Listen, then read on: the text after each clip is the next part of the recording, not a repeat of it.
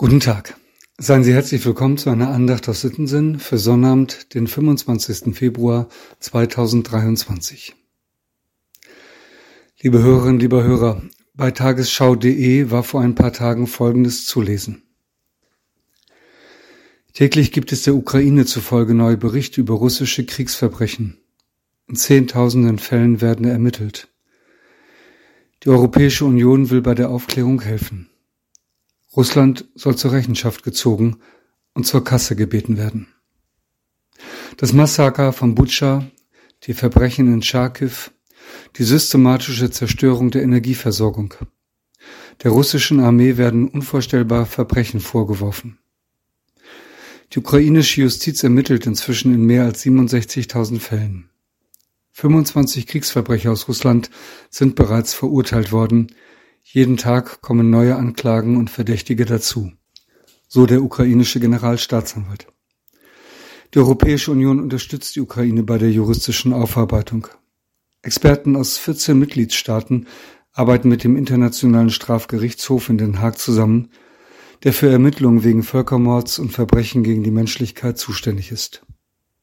Ebenfalls in Den Haag entsteht gerade ein neues Zentrum für die Strafverfolgung des Angriffskrieges gegen die Ukraine. Ab Juli werden dort Beweise gesammelt und archiviert für zukünftige Prozesse, sagt EU-Justizkommissar Didier Reinders. Auch Putin soll vor Gericht gestellt werden. Auch die politisch Verantwortlichen für den russischen Überfall sollen vor Gericht gestellt werden. Das ist jedenfalls das Ziel. Soweit die Tagesschau. Dabei ist klar, solche Gerichtsverfahren sind schwierig, wenn es um Staaten geht, die sich wie Russland jeglicher Rechenschaftsmechanismen entziehen. Die ermittelnden Behörden müssen kooperieren und einen langen Atem haben, wenn es gelingen soll, zum Beispiel Wladimir Putin und seine Unterstützer eines Tages strafrechtlich zur Verantwortung zu ziehen. Es gibt auch die Einschätzung, dass dazu ein Sondertribunal eingerichtet werden müsse, ähnlich dem Kriegsverbrechertribunal in Jugoslawien oder dem Nürnberger Tribunal nach dem Zweiten Weltkrieg. Ich lese und höre immer mal wieder Berichte von Menschen, die sich in diesen Bereichen engagieren. Und ich ertappe mich bei der Frage, lohnt sich das denn überhaupt? Heute höre ich eine Antwort aus dem Alten Testament. Da sagt Gott, Höret des Herrn Wort. Der Herr rechtet mit denen, die im Lande wohnen. Denn es gibt keine Treue, keine Liebe und keine Erkenntnis Gottes im Lande. Hosea 4, Vers 1. Mir ist schon klar, dass das Wort an das Volk Israel sind in einer ganz anderen Zeit und einer ganz anderen Situation gesprochen. Und doch ist eines gleich. Gott sagt, die, die Unrecht tun, werden damit nicht durchkommen. Ich werde rechten. Also ein altes Wort für Rechtsprechen. Hört meine Worte, sagt Gott, wehnt euch nicht in Sicherheit. Das sind Worte an die Täter.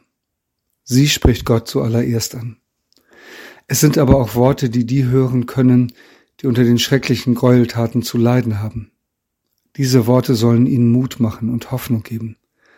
Gott lässt das niemandem einfach so durchgehen. Und wir? Für mich mahnen diese Worte auch, dass ich die unterstütze, die sich darum mühen, das Unrecht zu dokumentieren um die Taten später zur Anklage zu bringen. Das ist nicht vergebens, denn Gott liebt die Gerechtigkeit. Und er freut sich an der Treue, an der Liebe und an der Erkenntnis Gottes. Warum? Weil er selber so ist. Er steht in Treue und Liebe zu seinen Geschöpfen, auch zu dir und zu mir. Ich lade ein zu einem Gebet. Lieber Vater im Himmel, seit einem Jahr tobt der schreckliche Krieg in der Ukraine. Und es gibt viele weitere Ungerechtigkeiten in dieser Welt. Wir bitten dich um Frieden. Wir bitten um Gerechtigkeit.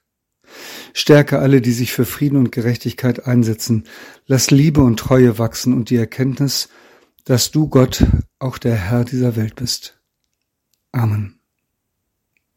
Mit einem herzlichen Gruß in jedes Haus, ihr Andreas Hannemann.